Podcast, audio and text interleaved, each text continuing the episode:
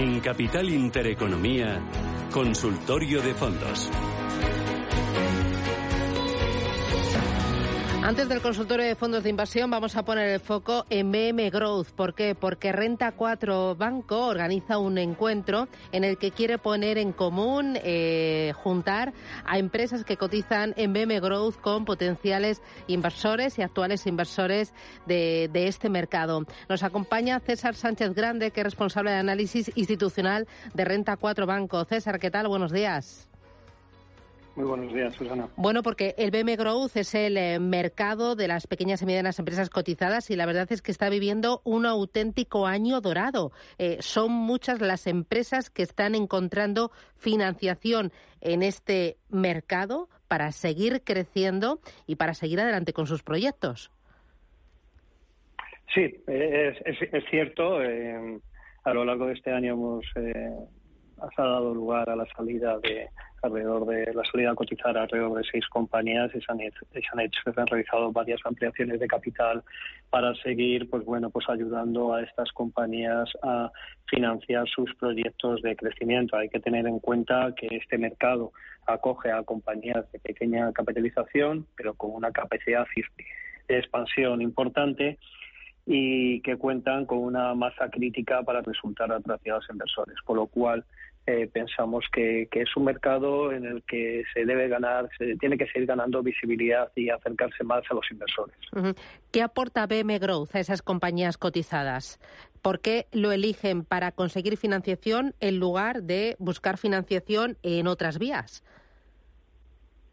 Bueno, es una es eh, como por ejemplo cualquier compañía cotizada, ¿no? Que sale a cotizar.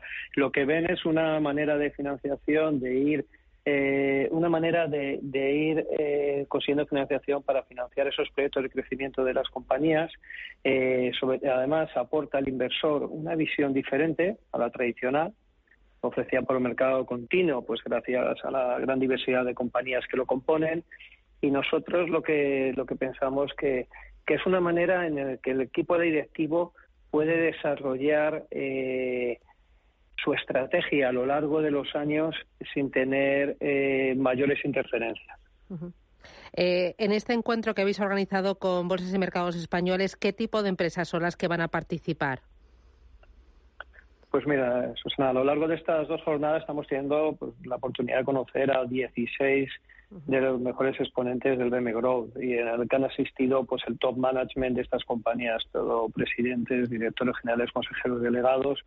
Eh, ayer tuvimos a Giga, Singular, Icertis, Netes, IDF, Tier One, 480 y Silicius y hoy tenemos a Producar, Teche, Making Science, Enerside, Geek, Inversa Prime, Claire y Vitruvio. También tuvimos dos casos de, éxito de compañías que empezaron el BM Growth como, como eh, Greenergy y Atris Health, que ya están en el continuo. Y aquí, pues bueno, pues nos hemos dejado también a muchas otras compañías que, que, que, no hemos podido por, por, no hacer demasiado extenso el evento, ¿no? Pero siempre se nos quedan compañías fuera que deberían haber estado presentes. ¿La aspiración de toda compañía que cotiza en BM Growth es saltar al continuo?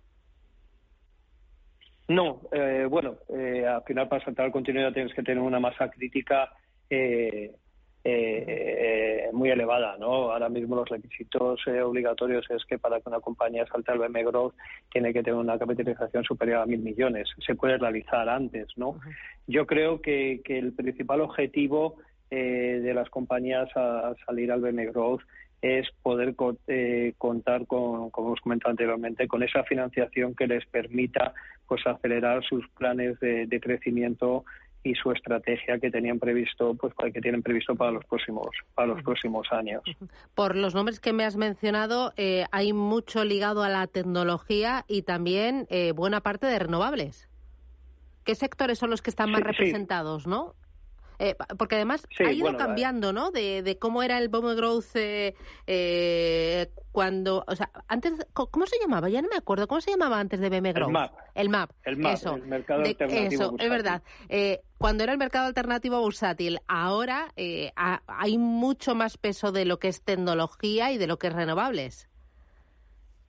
Sí, eh, a ver, el BM Growth, el principal, el principal sector que está representado es el sector de que tiene pues alrededor de unas 70 compañías cotizadas, y luego eh, de las restantes de 40 45 compañías, los pesos que más, eh, las compañías, los sectores que más pesos tiene, que más peso tienen son el tecnológico y el de energía, el de energías renovables. Pero luego nos encontramos también con compañías muy interesantes. Yo creo que, que desde el punto de vista, por ejemplo, mío, ¿no? Del, analista y también desde el punto de vista del gestor, del inversor. Yo creo que BM Growth te da eh, esa frescura que no te da el mercado continuo, de, poder encontrar compañías que no son las tradicionales que estamos acostumbrados a ver eh, a lo largo de los años, ¿no? Podemos encontrar, oye, pues compañías eh, ligadas al sector de educación, al sector educativo, compañías industriales muy tradicionales también, compañías de comunicación, tenemos una, una gran variedad de,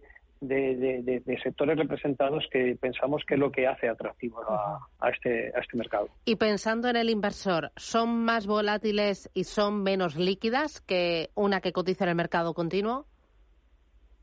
Bueno, hay, hay de todo. Eh, por regla general, eh, es cierto que las compañías de BM Growth eh, tienen menos liquidez que las compañías del mercado continuo, pero tenemos los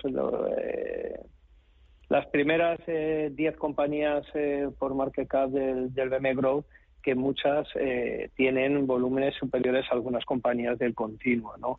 Pero sin duda sigue siendo uno de los grandes problemas a la hora de invertir en estas compañías. Lo que pasa es que, bueno, tenemos que diferenciar del inversor. A, lo largo del inversor institucional hemos tenido un coloquio con, con cuatro gestores de fondos en el que, bueno, pues comentaban realmente que esa liquidez puede ser eh, iliquidez, perdón, puede ser una, un problema o incluso una oportunidad, ¿no? eh, porque, bueno, al final, ¿qué conlleva también tener menos liquidez? Una menor cobertura por parte del mercado y se puede encontrar, pues bueno, pues eh, ciertas ineficiencias del mercado. Pero sin duda es uno de los grandes problemas del mercado. Pues enhorabuena por estas jornadas que estáis organizando desde Renta 4 Banco y con eh, bolsas y mercados españoles para poner el foco en estas compañías que cotizan en BM Growth, el antiguo MAP, ya no se me olvida. Muchísimas gracias, César Sánchez Grande. Un abrazo fuerte. Muchas gracias. Gracias, que vaya todo muy bien.